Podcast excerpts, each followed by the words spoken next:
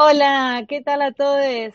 Les damos la bienvenida a un nuevo episodio de la segunda temporada de Generistas. Este es un espacio de encuentro, debate y charla llevado a cabo por traductoras con inquietudes sobre el lenguaje, feminismo y género. En este encuentro, y después de muchísimas idas y vueltas, estaremos hablando con una colega muy talentosa, María Belén Núñez de Tradufem. Vamos a aprender sobre la conexión entre el feminismo y la traducción, además de conocer mejor a nuestra invitada y los proyectos interesantes en los que participa. Mi nombre es Ariadna Tagliorete y junto a mis compañeras Paula Renault y Verónica Manzanares Alberola llevamos adelante el proyecto Generistas by Purple Translation Services. Les recordamos que si les gusta nuestro contenido, se pueden suscribir a este canal y también nos pueden seguir en nuestras redes, en Instagram, Facebook o LinkedIn, donde nos encuentran como Purple Translation Services. Ahora sí, vamos a pasar a la presentación de la invitada del día de hoy. Buenas, pues um, nuestra invitada se llama Belén Núñez, ella es traductora pública argentina y actualmente estudia una maestría en género, sociedad y políticas. Hace dos años que vive en Nueva Zelanda y planea seguir viajando todo lo que pueda. Está comprometida desde muy joven con los derechos humanos y la búsqueda de la justicia y logró encontrar, gracias al feminismo, una forma de combinar la profesión con las convicciones personales. Es cofundadora de Tradumanas y Nuestra América, que define como un espacio hermoso que refleja el trabajo de muchos años y los deseos que tiene para las mujeres y las disidencias de la profesión. Y ahora sí, pasamos a una serie de preguntas. Eh, esto es como una charla café. Eh, iremos haciendo preguntas sobre la marcha que, surjan eh, a medida que avance la conversación. Y si alguien quiere planear, plantear preguntas en, en, el chat, puede hacerlo perfectamente. Belén, ¿cómo llegó el feminismo a tu vida? Bueno, Primera, hola, hola a todos, ¿cómo están? Buenas tardes, buenos días. Estamos, muchas Bienvenida. Estamos felices. Yo también estoy muy contenta de, estar acá. Bueno, como charlábamos un poquito afuera de cámara, eh, conversamos y nos seguimos en redes hace un montón, pero nunca habíamos tenido la, la, oportunidad de charlar así. Así que bueno, agradecerles la invitación y el espacio, está buenísimo. Y bueno, ¿cómo llegó el feminismo a mi vida? Eh, es raro, ¿no? Porque es como que ya a esta altura uno, o al menos eso me, sucede, como que me cuesta un poco separarlo, como que siento que es algo que atraviesa eh, todos los espacios, entonces te cuesta por ahí como encontrar un, momento, ¿no? Como un origen. Em, pero sí puedo decir que, que, bueno, que siempre hubo, hubo en mí como mucho cuestionamiento, ¿no? Ante como la injusticia, la desigualdad, eh, ver situaciones que, que, me hacían un ruido y que tal vez cuando era más chica eh, no podía ponerle un nombre o, no lo encajaba dentro del feminismo porque no era algo con lo que tenía eh, contacto. Pero bueno, a medida que empecé a crecer, eh, empecé a estudiar en la universidad pública, empecé a conocer un montón de, personas que militaban por los derechos de las mujeres y demás, empecé a conocer otras realidades, empecé a, encontrar cajas, digamos, donde poder ir colocando eh, todas esas cosas que siempre me habían hecho ruido.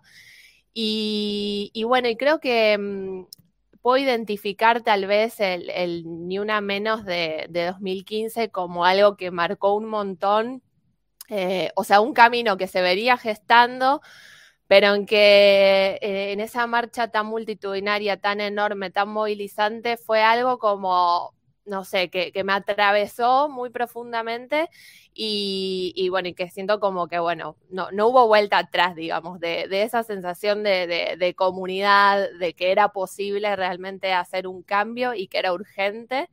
Eh, creo que ese es así como, como uno de los momentos que puedo identificar. Qué lindo. A mí, dijiste, lo mismo. Perdón, esa marcha.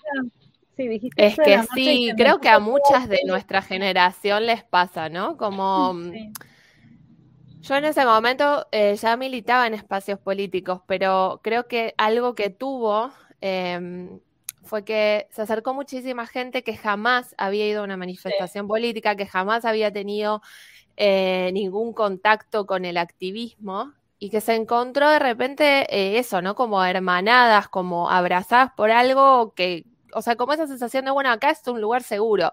E, es el único lugar seguro, porque a donde voy tengo miedo, pero acá no, porque somos un montón. Y, o sea, eh, como creo que eso. Exacto. Y mm, sobre todo por ahí nuestra generación que, que viene, o sea, que crecimos, digamos, en los 90 como muy atravesados por el neoliberalismo, ¿no? Y como esto de, bueno, no, la política está mal, está todo mal, todos roban, no sirve, bla. Em, creo que poder encontrarse con, con esto, ¿no? Con, con, la, con el activismo, con la participación política desde otro lado, abrió la puerta a un montón de personas que tal vez de otra manera nunca se hubiesen acercado. Sí, tal cual. Eh, chicas, ustedes, Belu y, bueno, Pau también, que, participaron las dos de la marcha esta, para la gente que, nos escucha, que no, que no vive en Argentina o capaz eh, personas que tienen otra nacionalidad, eh, ¿quieren contar un poquito qué, pasó, cómo fue, qué, por qué surgió esa marcha? Ari, ¿vos estabas acá en Argentina? Perdón. yo no estaba en Argentina. No, o sea, la tengo, la tengo muy presente como una marcha en la, pero estaba en Nueva Zelanda yo. Ah, mira, justo. Ya andaba, andaba girando por el mundo. sí, sí, bueno, ni una menos fue una, una manifestación muy, muy grande de mujeres que ocurrió en el 2015, en junio del 2015, eh, si no me equivoco. Sí, junio o julio, más de eso no. Sí, em, luego de, de, un caso de femicidio que fue así como muy, muy conocido y como muy brutal, digamos, en toda su, su descripción.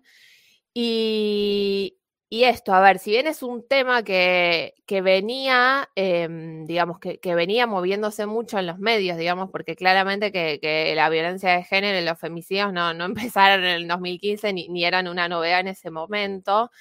Em, hubo algo de ese caso que, que, bueno, uno nunca sabe muy bien por qué a veces hay casos que impactan más que otros o por qué generan a veces como más una, como una identificación mayor o como una sensibilidad mayor. Y bueno, eso sucedió.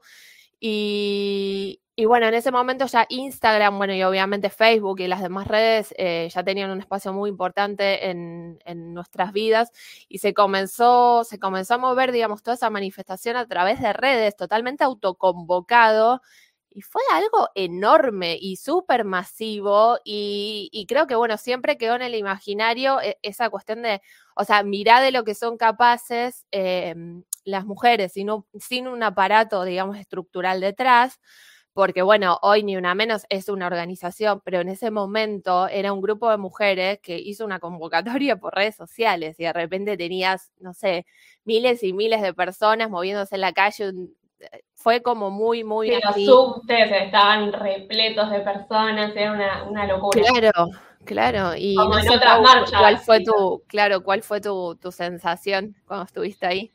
Eh, yo me acuerdo que yo todavía estaba en la facultad, tendría, ¿cuántos años? Eh, 20 más o menos.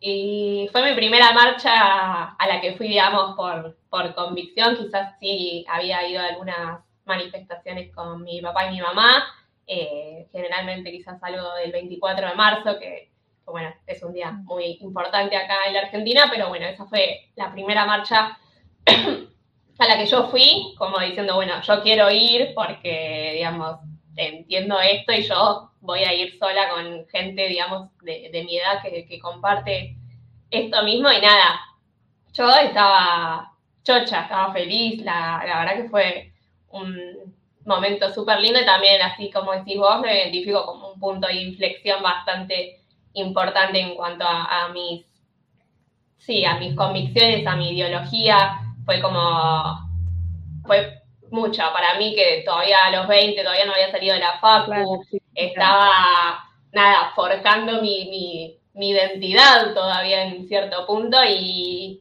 y ver eso a mí me, me dejó alucinada, digamos, como de verdad se puede hacer un cambio, de verdad, o sea, estaba orgullosa de estar ahí. Em, me sentía como que, con el pecho, digamos, que no me cabía tanto orgullo de, todo lo que veía eh, y de cómo se había organizado algo tan genial, digamos, y, nada, que me parecía que estaba buenísimo y que podía llegar a cosas buenísimas como, bueno, efectivamente eh, pasó. Eso creo que fue mi experiencia.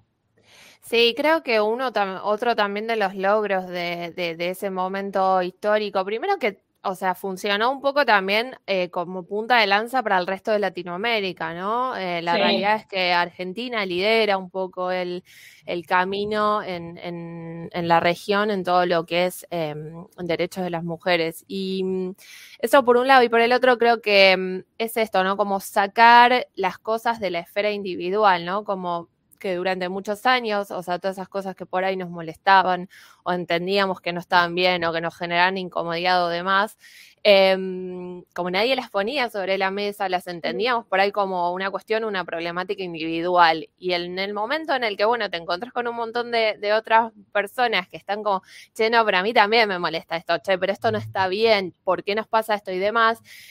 Ahí se abre también eh, un, portal muy grande, porque es eso, es llevar, digamos, em, asuntos que estuvieron como, como escondidos durante toda la historia a la esfera pública y, a que, bueno, sí, hay una necesidad de intervenir porque nos afecta a todos. No es que a mí me molesta que me digas cosas cuando no te las pido porque soy jodida. Sí, sí, no es María Belén Núñez, Paula Renault. Claro, qué jodidas estás. No, claro, no no.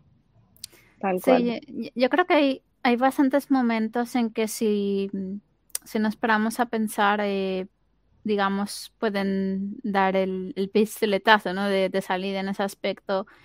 Em, yo creo que, no sé, Ari, qué, qué, piensas, pero desde mi punto de vista, desde Europa, por ejemplo, que la gente tiende a pensar de que, bueno, tenéis un montón de derechos en cuanto a eh, derechos a la mujer, de que tenéis el tema del aborto, tal, no sé cuántos, de que eso no va a poder pasar, de que no vamos a poder volver atrás. Y me acuerdo, eh, en España tuvimos un, bueno, hace, hace unos años, yo estaba en Francia viviendo, eh, y bueno, tuvimos un episodio en que básicamente cambiamos de gobierno. Antes habíamos tenido un, gobierno eh, socialista que fue el que precisamente empezó a hacer todos los cambios en ese tema de eh, aborto, eh, matrimonio igualitario, etc. Y de repente llega este nuevo gobierno y dice, bueno, vamos a... porque digamos que este grupo se caracteriza por tratar de borrar todo lo que hace el anterior, básicamente eso incluido, ¿no?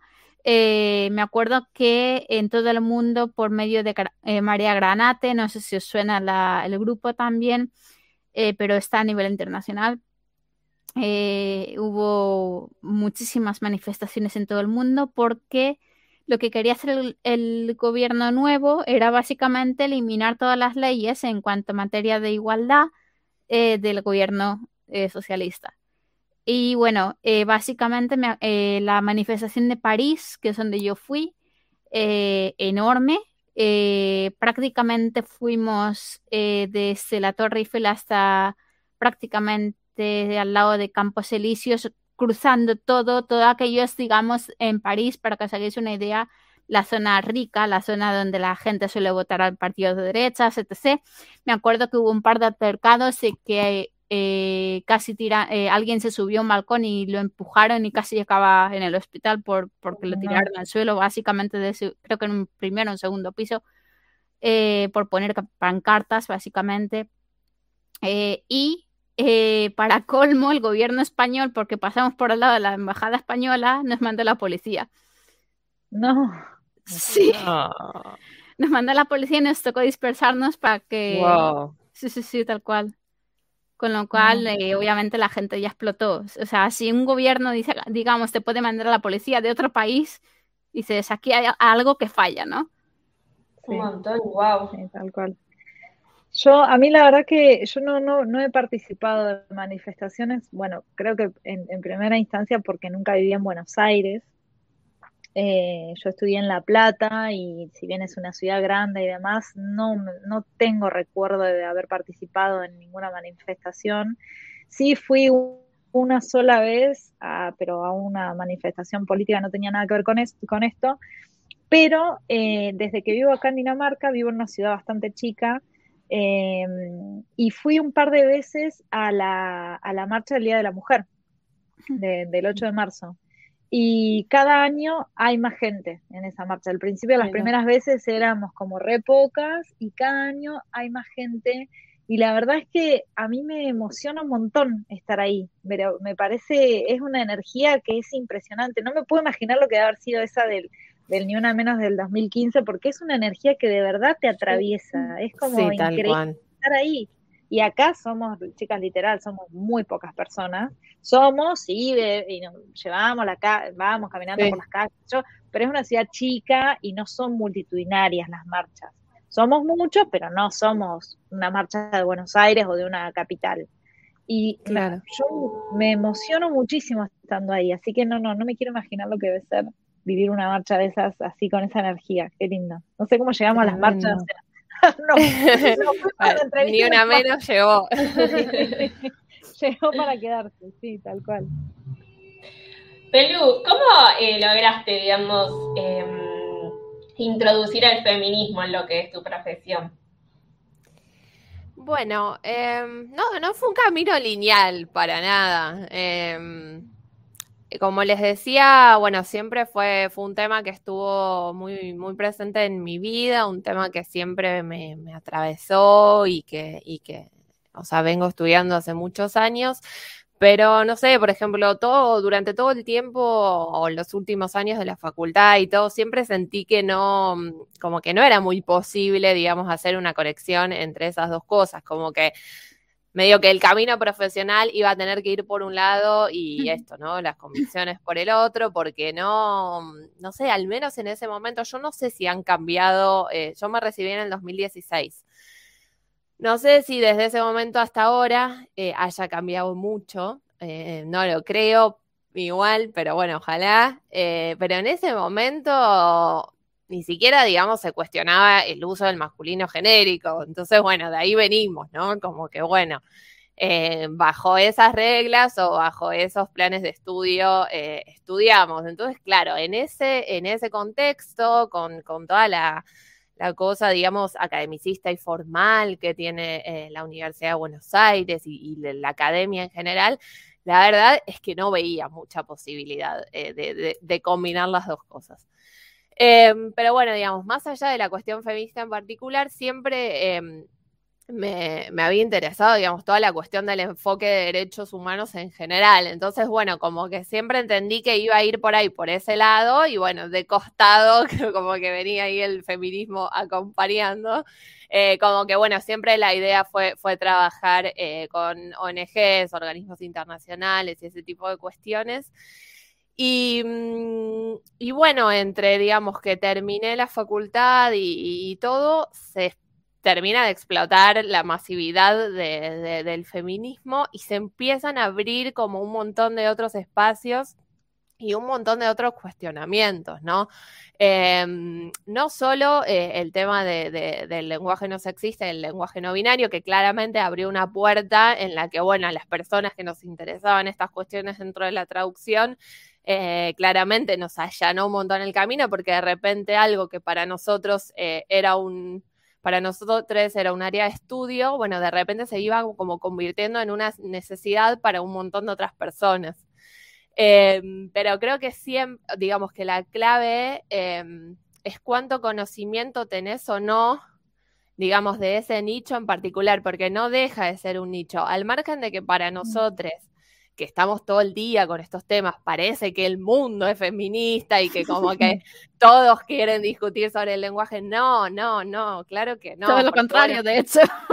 Claro, porque después, o sea, yo también trabajo mucho con, derecho, por ejemplo, y es, ah, por ejemplo, el derecho es, un ámbito... Súper conservador. es re conservador, o sea, me, cualquier cambio mínimo me, me, cuesta horrores y por lo general no los logro, digamos. Entonces es como que, bueno, tengo un poco de, las dos cosas. O sea, veo que por un lado estamos haciendo un avance enorme y que hay cada vez más terreno y que hay un montón de, organizaciones, organismos y, sobre todo agencias gubernamentales, que es algo también que es muy importante, digamos, que el cambio se dé ahí.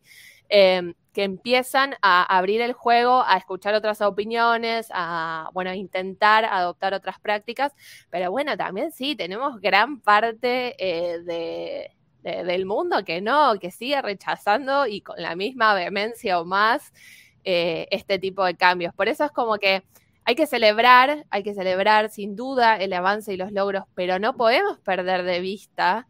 Em, no es momento de relajarse tampoco, ¿no? Como que a veces lo que ocurre eh, con el feminismo o con algunos feminismos es que sea una cosa muy endogámica en la que nos movemos por ahí en los mismos círculos y es como que, ay, está todo genial, tipo, la estamos rompiendo y bueno, bueno, bueno, bueno, bueno, wait, pará porque capaz que hay que estar siempre muy, em, sí, muy atentas, ¿no? Como, bueno, creo que... No te pierden los derechos. Exacto, ese es el tema, no, no, no estamos aún en posición de, de relajarnos, o sea, lo vimos, lo vimos en Afganistán, ¿no? Como, bueno, claro, algo, algo tan tan periódico como puede ser un cambio de gobierno, o sea, puede significar que pasemos de tener derechos a no tenerlos.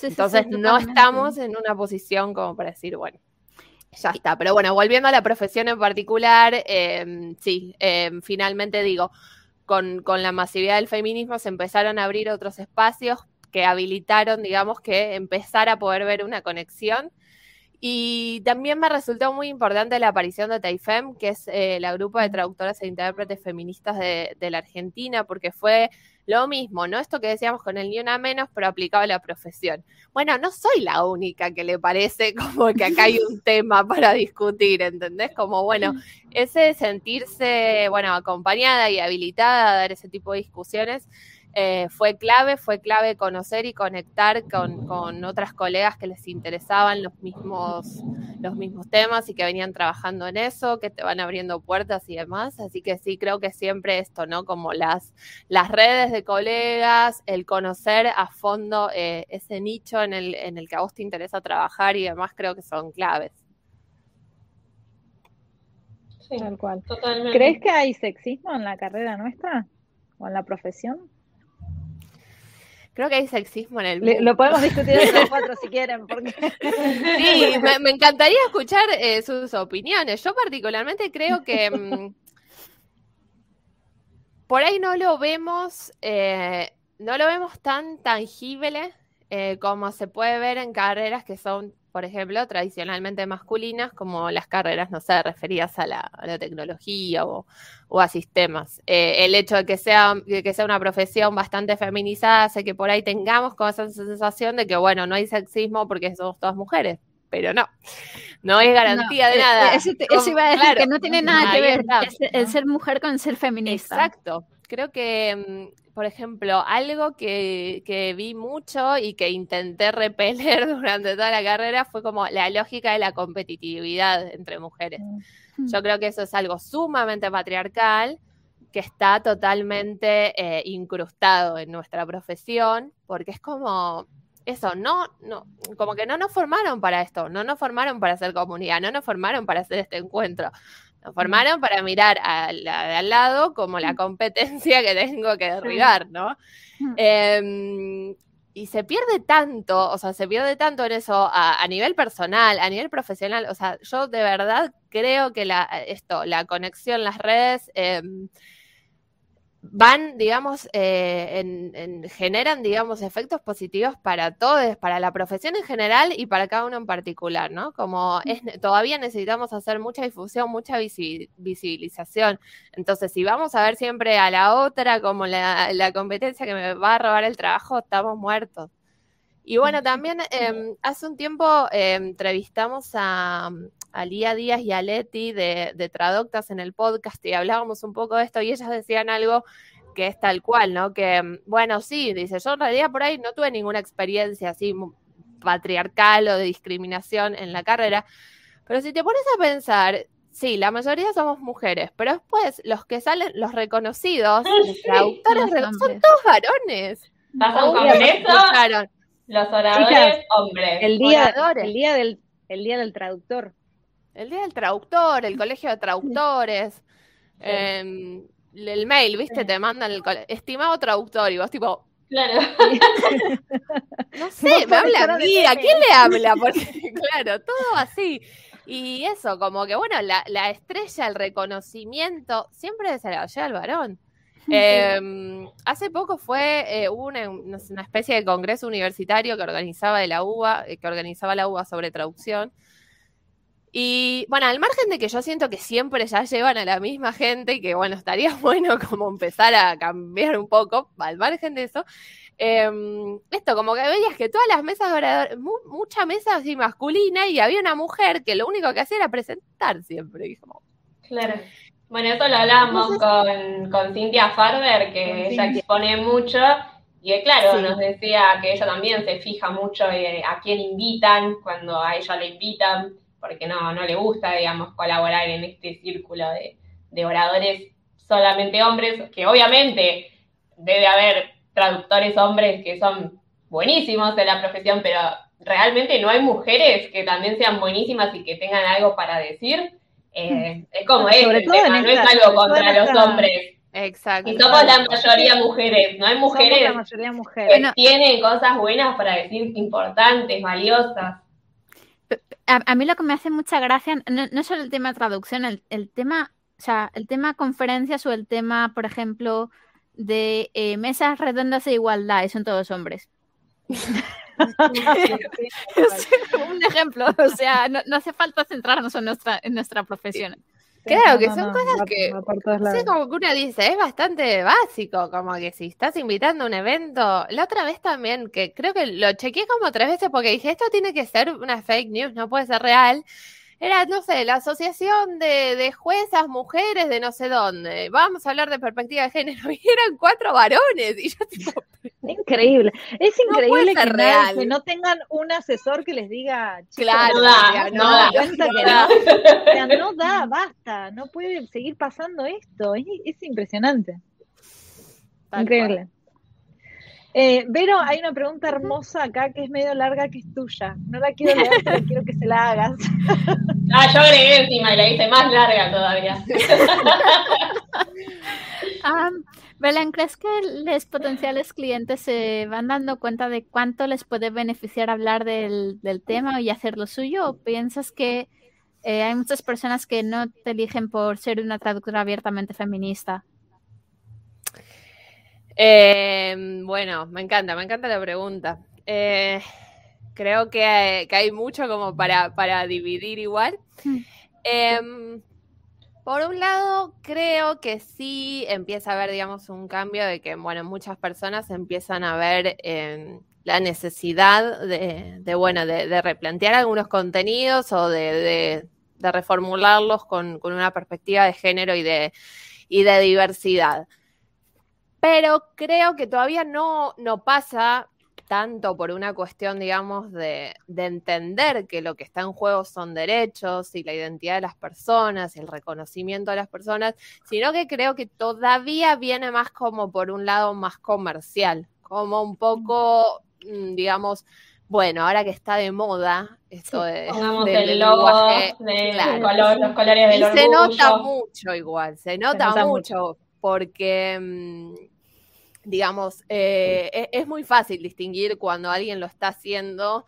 Eh, esto, sí, el típico ejemplo de, la bandera eh, de la diversidad durante en tal mes, viste, es como, Mira, la verdad que tenés, no tenés ni una política eh, en la compañía que, sea, digamos, eh, que, tenga esta perspectiva. Entonces, por ahí de repente poner el logo, la verdad que te perjudica más de lo que te beneficia.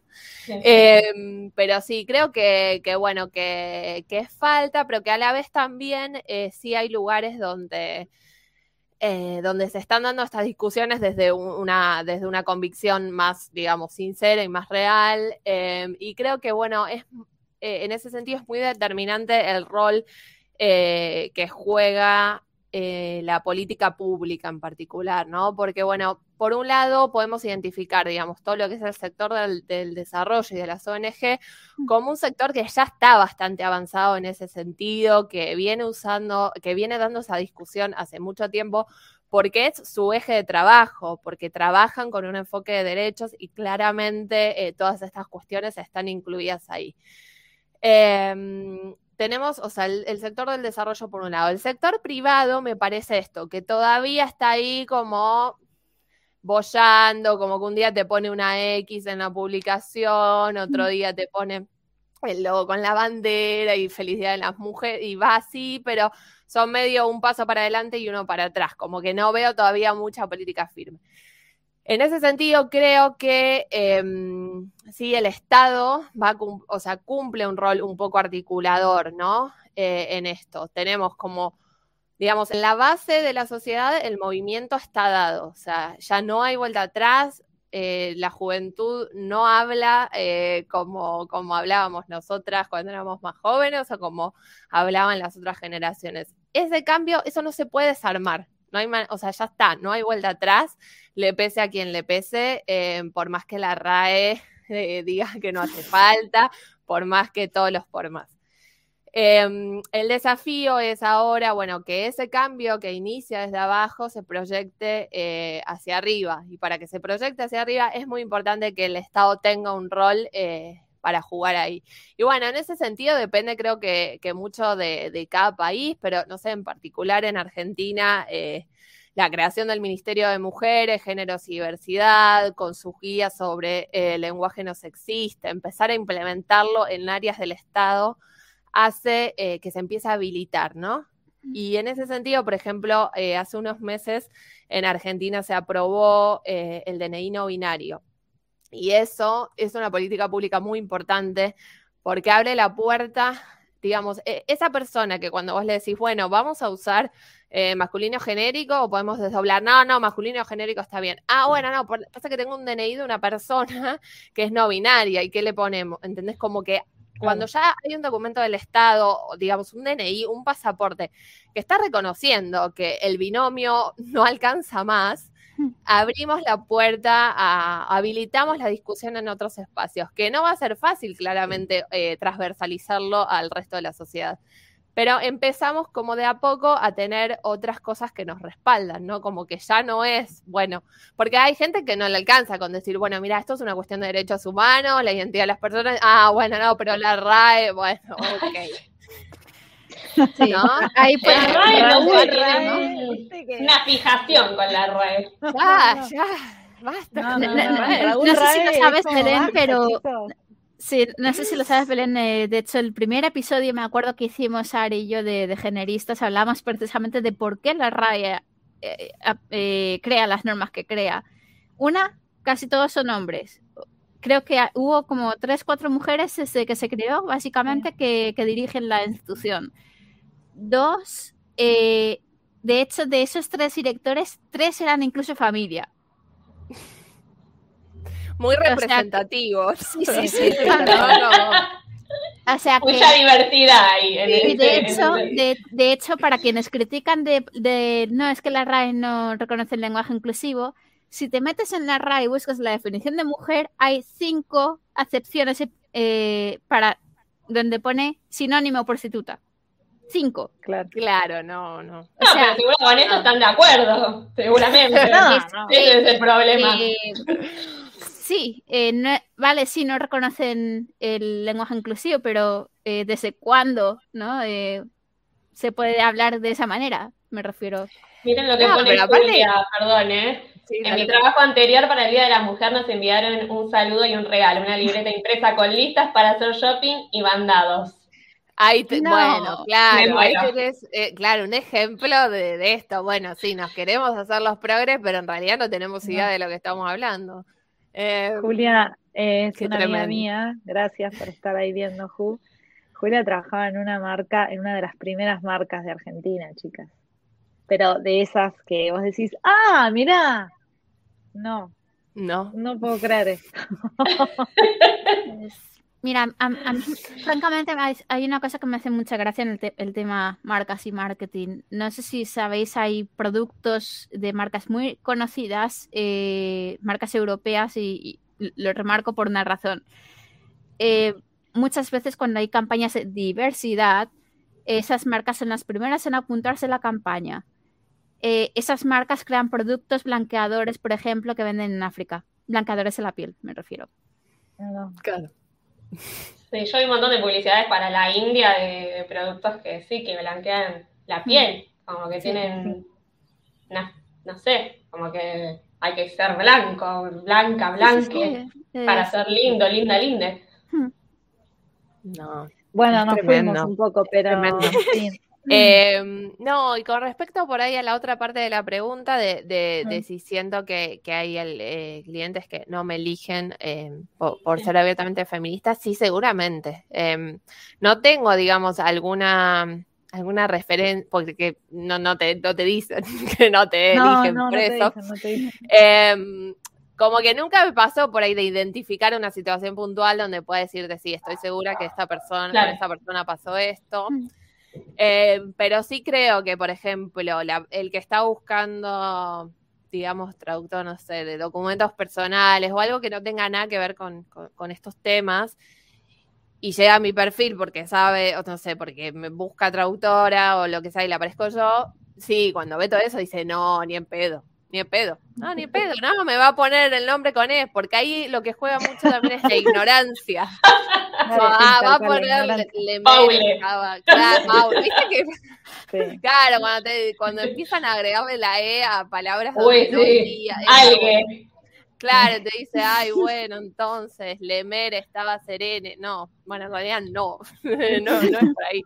Eh, creo que hay un poco de eso porque todavía hay mucho desconocimiento y, y esto, obviamente, a ver, eh, yo tengo mis convicciones, tengo mi manera de ver el mundo, pero también, o sea, antes de, digamos, cuando estoy trabajando, soy una profesional. Y si en el encargo de traducción no puedo usar, no sé, lenguaje no binario, no voy a andar poniendo es por la vida, o sea, digamos, son cosas que se acuerdan de antemano. Em, y que obvio, bueno, pero es que justamente tiene que ver con esto que decías recién, es la ignorancia. La ignorancia que tiene la gente de, de por ahí de, hasta inclusive del trabajo que hacemos y de cómo nosotras eh, nos comunicamos con, con, las personas que nos contratan y, eh, cómo llegamos a un acuerdo y, y, toda la cantidad de preguntas que solemos hacerle eh, antes de empezar a trabajar. Eh, como que me parece que hay un montón de cosas que no se tienen en cuenta y que por ahí te ven y dicen, ah, no, esta feminista no. No, claro, esta va Igual, claro. con él, ¿viste? También me parece que ideológicamente, no sé, es como si a una persona macrista eh, ve una traductora que es kirchnerista y va a decir, y no, mejor elijo claro, a otra que, no lo diga, que es kirchnerista Exacto, es que hay algo de afinidad, digo, em, no sé, sí, probablemente. Eh, Como que le molesta un poco. Claro, que, sea, no sé, súper, sí, machista recalcitrante. Por más que, que, sepa que yo voy a traducir los documentos o lo que sea que tenga para, para, traducir, de acuerdo a nuestro, a nuestro encargo de traducción o lo que pactemos, ideológicamente no va a querer darle trabajo a alguien que piensa, o sea, cuyo pensamiento está en las antípodas del suyo. Eh, y bueno, eso nos pasa a todos, esto, ¿no? Claro, sí, yo también cuando si busco un servicio y veo que esa persona, eh, no sé, tiene abiertamente discursos de odio, y por más que me digan que es el mejor profesional en lo que estoy buscando, em, no, la verdad es que no, que no lo, probablemente no lo elija. Y creo que en esto pasa lo mismo. Em, pero bueno, que en realidad a la larga, digo, termina siendo un beneficio. Yo, a mí no me interesa, la verdad, trabajar em, con, con, gente que tiene un, un pensamiento súper machista, súper patriarcal, porque no va con mi manera de entender la vida, básicamente. No, no, tal cual. Entonces es eso, creo que sí, que sucede, pero que bueno, que también es un poco de ambos lados. Em, nada, que, bueno, sí, uno termina, bueno, a fin de cuentas conectando con, la gente con la que más o menos, obvio, a ver, no tenés que estar de acuerdo en todo, bueno, sí estamos trabajando. Em, pero bueno. El feminismo dentro, el feminismo. exacto. Pero bueno, que, que, hay sí ciertas bases que, que, bueno, está bueno como acordar. Igual también, me, parece, que pasa eh, del otro lado. Hablamos ¿Cómo? No, no, decimos Ari, ¿del otro lado de qué? Sí, no. No, digo, también eh, pasa como lo contrario, del otro, lo opuesto quise decir, que capaz que no te contratan por ser abiertamente feminista, o capaz que sí te contratan porque justamente sos abiertamente feminista y eh, en, como que se conectan con vos de alguna manera. El otro día tuve una reunión con una, con una posible clienta, que, las chicas eh, están al tanto, y cuando le dije que trabajaba con un grupo de mujeres y que éramos una empresa de mujeres, a la mina le brillaron los ojos, fue como, quiero a estas chicas, no me importa si hay otras, como que, viste, fue como que le encantó que le haya dicho eso. Y claro, yo digamos, no, no, no se lo dije para venderme, pero como que le conté cómo era que trabajábamos y qué sé yo, y cómo, cómo, cómo estaba armado nuestro equipo, y claro, fue como que, ah, sí, claro, es que esto es lo que necesito, yo necesito mujeres que trabajen conmigo. Es que Entonces, claro, capaz que justamente por eso te, acerca a, las personas con las que vos realmente querés trabajar y, te aleja de, esos clientes con los que probablemente sí podés tener una buena relación comercial, pero que a la larga, bueno, sí, no vas a, conectar de la misma manera. Y por lo general, o no sé, a muchas personas, o a mí me pasa que es como que, bueno, más allá del trabajo técnico per se que hacemos, Em, a mí me interesa que, que, mi trabajo tenga otro tipo de impacto, ¿no? O como, bueno, poder dar otro tipo de discusiones. Y eso solo es posible cuando conectás con personas que sí, que con las que compartís una forma de, ver el mundo. Entonces, en ese sentido, eh, creo que hay mucha gente que, mm, que a veces le teme a más allá del feminismo, digo, pasa con, con, otras cuestiones, pero a veces como que teme por ahí exponer algunas o, mostrar así muy abiertamente mm. eh, algunos aspectos de su identidad, porque esto, como que ah, me va a ahuyentar clientes, no sé qué, bla, bla, bla. Em, pero yo creo que, eso, que a la larga te acerca al camino que resuena más con vos y que por ende te va a dar más resultados, porque es lo que está más alineado con tu propósito, con tu, con tu manera de, ser y de entender.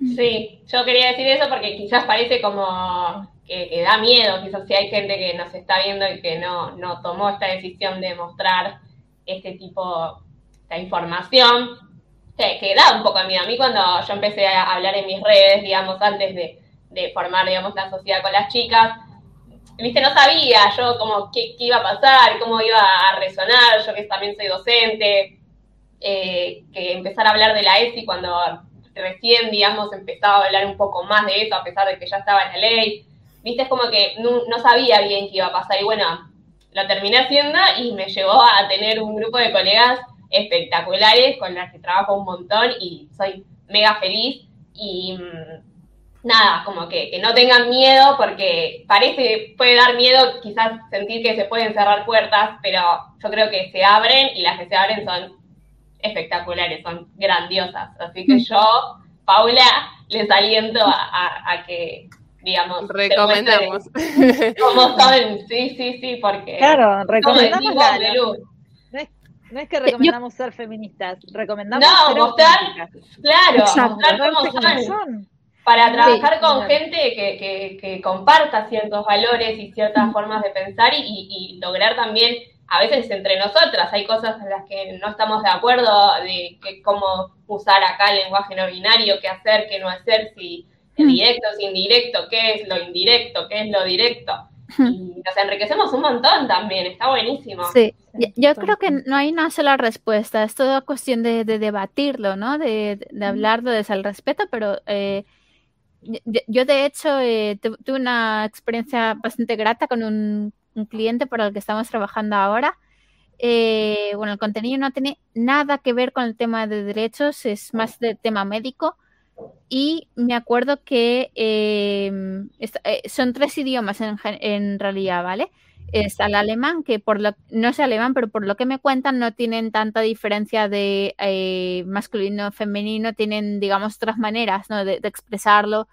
En francés, que sí, que son más, eh, eh, más como en español, digamos, el, binario, y en español. Y, de hecho se me ocurrió, a mí me salió medio natural, ¿no? El poner O barra A.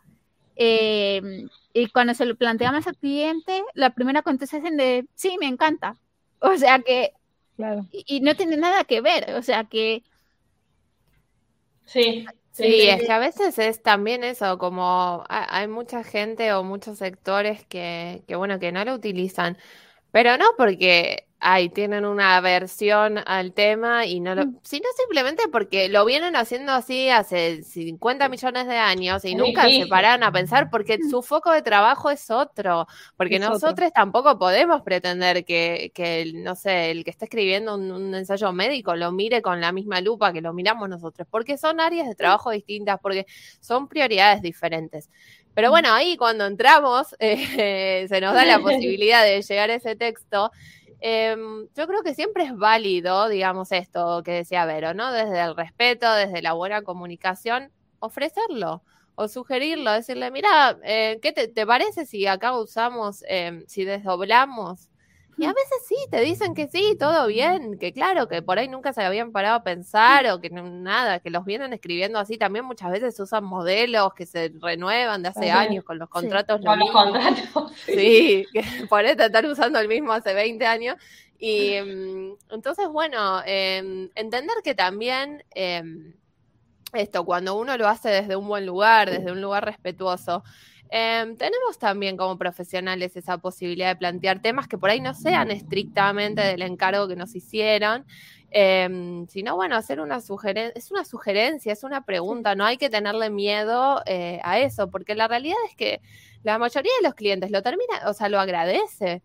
Porque bueno, o sea, vos estás yendo un pasito más por ahí de, para eso que, te contrató. Em, la otra vez me pasó, por ejemplo, que estaba traduciendo inverso, o sea, de, de, mm, de, español a inglés. Entonces, bueno, nada, en inglés estaba tomando mis propias decisiones, pero había muchas cosas de, del español que se podían mejorar, pero no, no tenía nada que ver con esto de género. Pero nada, cuando termina, bueno, le entrego la traducción y le digo, mira, te, hago una sugerencia sobre estos, estos puntos del español, que no me habían contratado para eso, no me contrataron para revisar el español, me contrataron para hacer la traducción en inglés. Ay, bueno, no, mil gracias, la verdad que la persona que lo redactó, nada, está full porque ta, ta, ta, ta, y sí, se le pasó esto, esto, así que gracias, quedó súper claro y qué sé yo. Entonces, eso creo que son diferenciales eh, que, que, que nos destacan como profesionales y que esto, que van haciendo que las personas, con los clientes que con los que nos relacionamos, entiendan un poco más de qué se trata eh, nuestro trabajo. Porque como decía Ari, hay mucho desconocimiento todavía, eh, hay mucho prejuicio, está como esta idea de, ay, bueno, pero el traductor de Google, que bueno, sabemos que no, pero bueno, para, para el que no conoce el tema, por ahí dice, ay, pero ¿para qué le vas a pagar? Si, qué sé yo. Entonces, eh, esto, hacer ese tipo de, de, intervenciones que, que, tienen que ver con eso, con la lectura de un ser humano, que no es una máquina, eh, formado para esto, creo que van haciendo ahí un camino. Y por supuesto que se pueden introducir, sí, cuestiones de perspectiva de género o de otras cosas también. Sí, tal cual. Bueno, Angie, que es amiga mía, también comenta en diferentes países. Tenemos acá. Ah, Ay, lo mismo. Ari, me parece que tienes un poquito de delay. Sí, capaz que sí. Bueno, da más miedo porque la sociedad eh, es muy conservadora o machista. Y sí. Em, claro obviamente Nueva Zelanda, Argentina, dentro de todo, Reino Unido, Dinamarca, son países dentro de todo que, digamos, no, no, sufren el machismo como otros. No, no, pero en serio, ¿se acuerdan cuando tuvimos la charla con, con Vero de Care y las cosas que nos contaba, que era no, sí, sí, sí. países donde, digamos, no se puede hablar de un DNI no binario porque hay, o sea, la gente no está comiendo y se está muriendo de hambre, literalmente. Aquí la verdad es que noto que eh, quieren ir de progreso en ese aspecto. De hecho, el gobierno tiene una, una guía de lenguaje eh, no sexista o no discriminador. Eh, está, de hecho, mm, además tratan con mucho cuidado el tema de cuidado con las profesiones, ¿no? Porque quieren ir con pies de plomo en ese aspecto pero al mismo tiempo, por ejemplo, y esto es un comentario que me hizo en un momento dado una trabajadora social, este es el peor país para tener hijos en ese aspecto. Son muy, muy, muy sexistas en ese aspecto. Em, entonces, sí, por un lado lo intentan, por otro les sale por la culata. Sí, sí. Mm. Pero ¿en qué sentido? probablemente las personas que estén, perdón, pero digo, probablemente las personas que estén a cargo capaz que no lo hagan auténticamente, sino porque no lo tienen que hacer, porque ya tienen tanta presión social que lo tienen que hacer, mm. pero no sé si les importa tanto. Yo el otro día le a Vero cuando, el otro día le, comentaba a Vero ayer, em, voy a viajar a Reino Unido ahora dentro de poquito, y mm. estaba completando unos formularios y, cuando me toca, aparte como obligatorio, tenía que completar etnia. Chicas, no saben si me desplegó una pantalla de 80.000 opciones, entre las que estaba white o white British. O sea, yo, leía eso y era como, quería, poner qué te Seguro sexo había mujer y hombre, porque seguro no había nada más. No, pero de, hecho, de, hecho, que yo creo que se lo comenté a, Pau en su momento. Eh, bueno, ah, hace unos meses yo mandé un par de, de currículum eh, en un trabajo temporal, digamos, de, fin de semana. Y era para eh, la NHS, que es básicamente eh, la sanidad pública británica, ¿no? Habían como 30 o más, dejé de contar en 30, precisamente en el apartado de etnia. Increíble. Bueno, hay documentos de identidad también que dicen caucásico, de países de Latinoamérica que, que ponen sí, de, hecho, me ha pasado alguna vez de, tener que interpretar en temas médicos y que eh, le preguntes a la persona, bueno, eh, ¿de qué etnia crees que eres? Y te, te quedas así mirando en plan, no sé de qué me hablas. Bueno, el color de piel. Y a lo mejor es alguien de Sudamérica eh, que te dice, pues no sé, blanco. Y te lo dicen así, ¿eh? con ese tono. Claro. es que en Argentina, ¿viste? Tanta inmigración que. Claro, pero es que aparte por lo general, sí, o sea, mucha gente, digamos, tiene así ascendencias múltiples y es como que ya no, o sea, ¿por qué estamos preguntando esto? Bueno, acá es muy común también, eh, en, formularios de cualquier tipo, lo mismo, etnia, 300 listas así. El cosa que vos decís, cara, ¿qué te cambia? O sea, no, eh, dato que no hace a la cuestión. No, no, o sea, no, modifica en absolutamente nada el, o sea, lo el tratamiento que te ya. Sí, sí, sí, em, ¿Por qué, viste? Y bueno, y estamos hablando de sí, un país, bueno, como bastante progre, ¿no? En, en ese sentido y todo, pero te seguís encontrando con, con un mm. montón de cosas que uno dice, bueno, como que habría que reverlo. Bueno, y Angie me expandió el comentario. Eh, ahí, bueno, Angie, yo estaba hablando de Angie, el documento de Angie dice caucásica, pero en, el colegio donde, donde iba ella, a, a, un nene que quería tener el pelo largo, la directora le dijo, te lo cortás o te vas, porque no quería que se abriera como una caja de Pandora donde los chicos y las chicas y las chicas empezaran a cambiar de género, así como si fuera, no sé, como si fuera un chicle y cambiamos de género de paso, me prestas una virome y cambio de género. Porque es contagioso, ¿viste? Claro, eh, claro, tal cual. claro, sí. Ay Dios, ay Dios. Qué fuerte. Qué tremendo. Sí. Pero bueno, avanzando un poco con las preguntas, Belu, ¿nos querés contar un poco del proyecto Tradumanas de Nuestra América? Sí, em, bueno, Tradumanas de Nuestra América es un podcast que comenzamos en, en mayo, si no, me, si no me equivoco, con Mariana Fabila Alcalá, que es una colega mexicana, que es una genia total.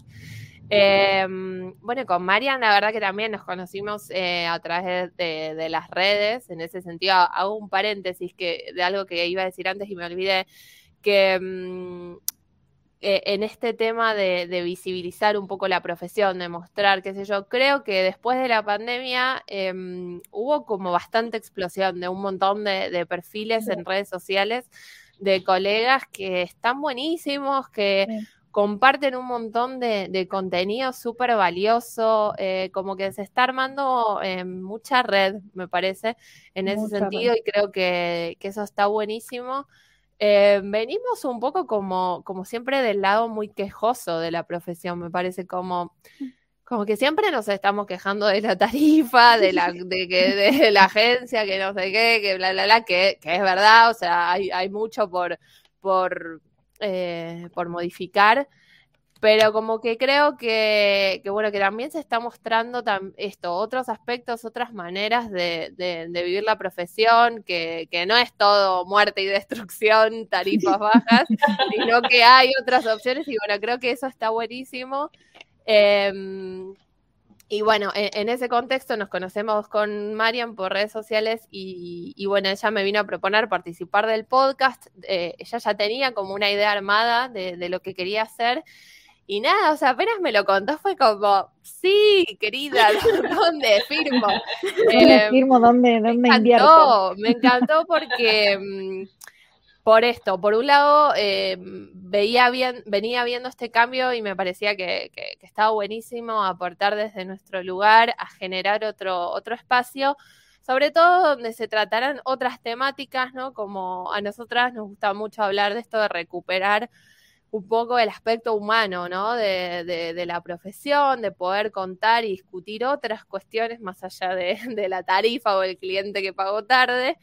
Em, y bueno, y, dar voces, ¿no? O sea, que crear estos espacios, ¿no? Como fuera de, los espacios tradicionales, donde le podamos dar lugar eh, esto a mujeres que, mujeres y, y, disidencias de la profesión que están haciendo cosas que están buenísimas y que mucha gente no, que no las conoce porque por ahí no, no aparecen tanto en, en los medios de difusión tradicionales, digamos, relacionados con, con la profesión, pero que bueno, que, que, nos parece re importante y re necesario que, que, se las conozca. Así que bueno, ese es uno como de los pilares. Eh, otro tiene mucho que ver eh, con esto, con, con que Traumanas a nosotras nos gustaría que fuese como esto, un espacio de comunidad donde si tenés ganas de, que te entrevistemos a vos o si quieres que recomendar a una colega para entrevistar, o sea, como que se genere también esa ida y vuelta, esa cooperación, ese desarmar eh, la idea de, la otra o el otro de como únicamente una competencia, sino como em, esto, incentivar la cooperación, el, el no sé, resaltar esos aspectos de, del otro que nos gustan, que nos parecen interesantes. Y, bueno, animar a que, a que salgan a la cancha, que demuestren, que cuenten lo que hacen. Eh, porque eso es, es, así un poco contagioso y, y, habilita, ¿no? Como que es difícil a veces imaginarnos haciendo algo cuando no vemos a otra persona que lo esté haciendo. Entonces, cuanto más facetas podemos mostrar de la profesión y más mujeres viviendo de lo que les gusta y más mujeres haciendo lo que, lo que saben y muy bien, eh, creo que, que, bueno, que es un cambio que, que, está bueno. Así que ese es el, el concepto, la idea de, de Traumanas y sí, nos tiene muy, muy contentas el, el proyecto. Qué lindo. ¿Y dónde, dónde las pueden encontrar? Bueno, eh, nos pueden buscar en, en Instagram, arroba traumanas.podcast, y ahí está el link tree con todas las redes. Eh, para escuchar el podcast estamos en Spotify y en todas las plataformas de podcast favoritas, eh, como Traumanas de Nuestra América. Y bueno, se pueden suscribir y ahí les llega. Eh, ¿Graban con video también o solo formato no, podcast? Por ahora grabamos solo formato podcast. Eh, Generalmente sale, hacemos un episodio por mes que sale el, eh, los días 25 en conmemoración del Día Naranja. El mes pasado no grabamos, pero eh, porque probablemente se venga un episodio eh, doble ahora para el 25 de noviembre. Tenemos unas invitadas muy de lujo. no puedo contar nada, pero, pero bueno, sí, generalmente todos los 25 eh, hay, un, hay un episodio nuevo. Y nada, eso, hacerle la invitación a todos eh, los que les gustaría participar o sugerir a alguien a que nos escriban, porque la idea es que eso, que sea un espacio abierto para, para todos. Me encantó, así que anímense, escríbanle a Belu si tienen a alguien para... Tenemos el formulario abierto para que todos completen. Me encantó. Bueno, chicas, ya estamos llegando ya estamos, ya estamos. Le hacemos la última, la última, una más y no molestamos más. eh, ¿cómo, ¿Cómo se vive el feminismo en Nueva Zelanda? Bueno, bueno, bueno. Eh, diferente. Eh, claro. No sé, creo que hay, hay, hay cosas que están muy buenas. Eh, digamos, eh, Nueva Zelanda es el primer país del mundo en, eh, que aprobó el, el, voto femenino, lo cual es un montón, y lo hizo en 1893. O sea, fue muy, muy, muy, muy progresista en ese sentido, sí. muy pionero. Eh, Así que bueno, eso me parece algo como muy destacable, ¿eh? el tema del voto femenino.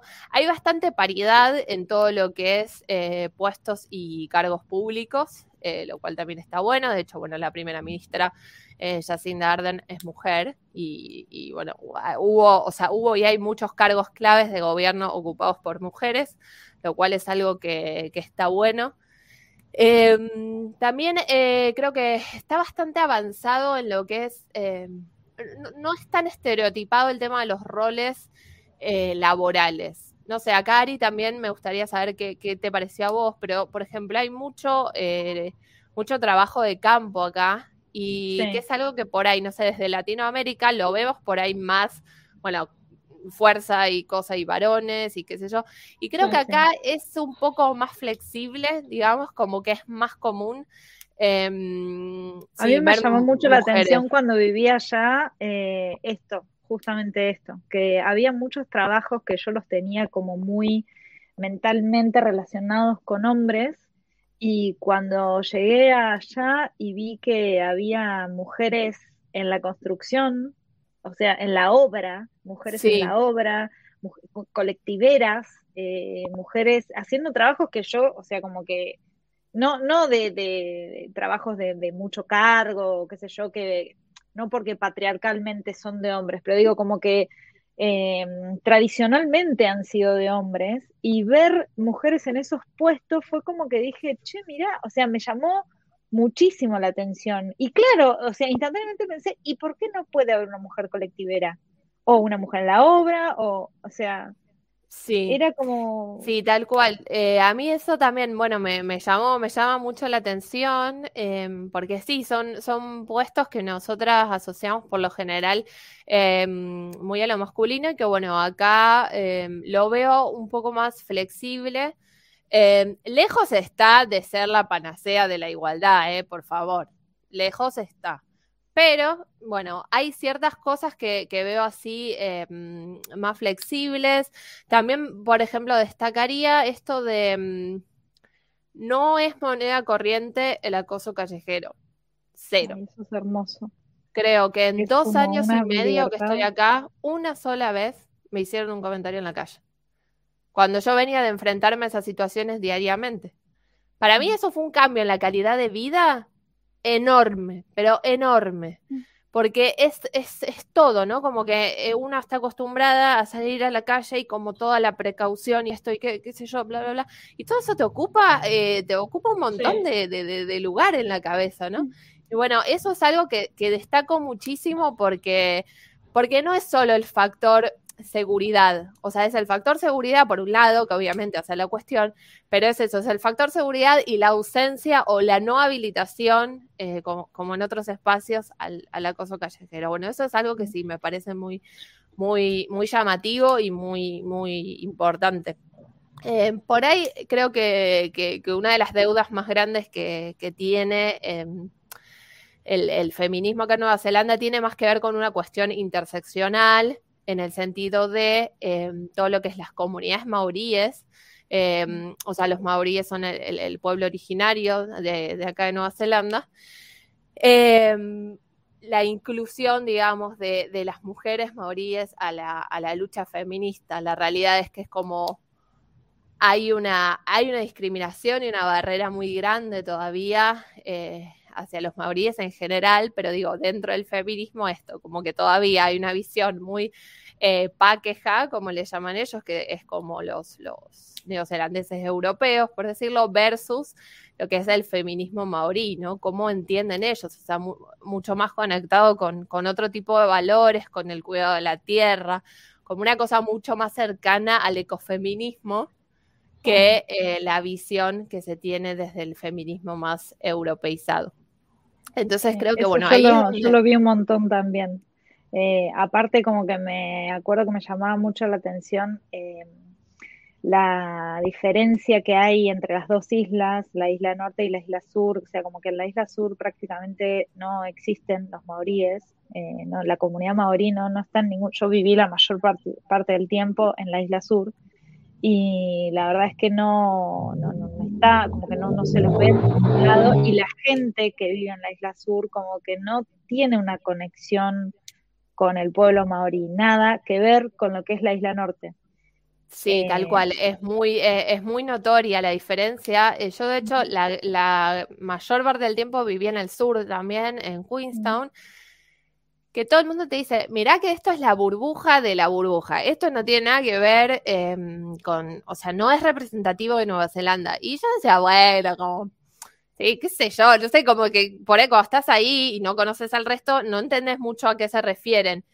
Y claro, o sea, fue cruzar el charco al, al norte y encontrarte con una realidad muy diferente, donde sí hay una, una convivencia mucho más eh, diaria con esto, con todo lo ancestral, con todo lo maurí, con, porque no es solo, em, digamos, la cuestión del idioma, o sea, porque el maorí es también un idioma oficial acá, eh, sino la, esto, rescatar las tradiciones, la cultura, entender la lucha, entender todo lo que perdieron, digamos, en, en, la formación del Estado. Es muy, muy grande eso y bueno, se traduce también, obviamente, hacia adentro del feminismo. También lo que, lo que me parece muy curioso que... Que, que, bueno, que me contaron una vez, eh, hice eh, en, un, en, un, museo donde te explican un poco toda, toda la historia esta, Em, que en realidad, digamos, la, sociedad maorí eh, previa a la colonización era súper matriarcal. O sea, como que todos los puestos, eh, como los puestos claves hacia adentro de las tribus, eh, eran manejados por mujeres y que la, esto, la, el cambio de paradigma y, y el cambio hacia una estructura mucho más patriarcal eh, se vio totalmente influenciado por la colonización europea. Entonces eso también es como, wow, un montón. Y algo que indefectiblemente se tiene que tener en cuenta a la hora de intentar juntar eh, todos los feminismos que conviven acá adentro, porque si no, es como que siempre hay una, una posición de, subalternidad, ¿entendés? Que, que, no se termina como de armonizar. Así que creo que esa sería como, como la deuda pendiente. Un, comentario rápido, pero esa, esa valoración la escuché también de pueblos originarios en Sudamérica. De que no me acuerdo qué país, ojo, pero sí que sí que es verdad que el tema del machismo en Sudamérica no es por las comunidades, digamos, indígenas, es por el colonialismo europeo. Sí, no es nada que ver, digamos, los pueblos originarios y la vida en, las personas descendientes, inmigrantes, es nada que ver. La religión, chica, la religión. Tal cual. Tal cual. Pero es súper interesante, yo que no, no, conozco Nueva Zelanda, nunca fui. Eh, nada, está buenísimo conocer este tipo de información de otros países que, que quizás uno tiene así como más en un pedestal o, o que dice, uy, seguro allá se debe vivir re, no, hay problemas. Sí, a mí siempre me gusta contar todo, ¿no? Porque a veces... Claro que eh, sí, lo bueno y lo malo, en las dos cosas, no solo lo malo. Creo que en Latinoamérica en particular tenemos una visión tan idealizada, tan idealizada de todo lo de afuera, porque no importa mucho. Europa, todo Norteamérica, menos África, eh, todo. Menos, exacto, menos África todo nos parece más cool, que, funciona espectacular y, bueno, y siempre como que la gente, ay, ¿cómo, cómo estás? Ya todo perfecto, ¿no? Y tipo, bueno, sí. Como que viajas y ya sos feliz, apenas te aterriza el avión. por supuesto. Em, y como que yo siempre, bueno, sí, como que esto está bueno, pero también pasa esto, pero también pasa esto. Como, bueno, abramos un poco el panorama, o sea, por favor. Me, me parece curioso que, que, que comentes esto, porque en España es sinceramente, la, la, imagen que se tiene de, de, fuera, ¿no? En, no, sé por qué lo hacen, francamente, me llama la atención, pero siempre que se habla, pues, por ejemplo, de, del Reino Unido, especialmente tras el Brexit, es todo es malo. Todo es malo menos lo que pasa dentro, ¿no? Eh, no sé, no sé si es algo de quizá nacionalismo, egocentrismo, si le quieres llamar así, pero lo de fuera todo es malo, lo de dentro todo es bueno. Eh. Claro, y que como todo, ningún extremo está bueno. O sea, ni, Latinoamérica siempre totalmente subsumido al, colonialismo extremo, de que, bueno, como esa cosa medio de síndrome de Estocolmo, de que, bueno, o sea, necesitamos siempre al colonizador externo para. ni acá hacemos todo perfecto ser autocrítica, ¿no? Como que estaría bueno encontrar un punto medio, pero bueno, es, es complejo. Mm. Bueno, Belu, te agradecemos un montón, estuvo muy interesante Gracias. A mí me encantó la charla, espero que todas las personas que nos vieron también. Eh, nada, felices. Bueno, un placer. Gracias a ustedes y bueno, eh, ojalá las tengamos por el podcast en algún momento y estemos ahí charlando. Y si no, nos seguimos viendo por, por las redes. Que estén muy bien, cuídense mucho y estamos hablando. Dale, hago el cierre y te despedimos. Dale. Agradecemos a todas las personas que se sumaron hoy y a las que nos van a escuchar después. Recuerden que nos pueden escuchar en Spotify, Google Podcast, Apple Podcast y como siempre en nuestro canal de YouTube. Yo soy Paula Reno y me encuentran en Instagram como arroba polaenglish. Mis compañeras son Verónica Manzanares Alberola, a ella la encuentran en Instagram como arroba The Media Translator y también está Arianda Tagliolete, a quien encuentran en Instagram como arroba Aritaglio. Nos vemos en el próximo episodio y esperamos que les haya gustado mucho este. Adiós.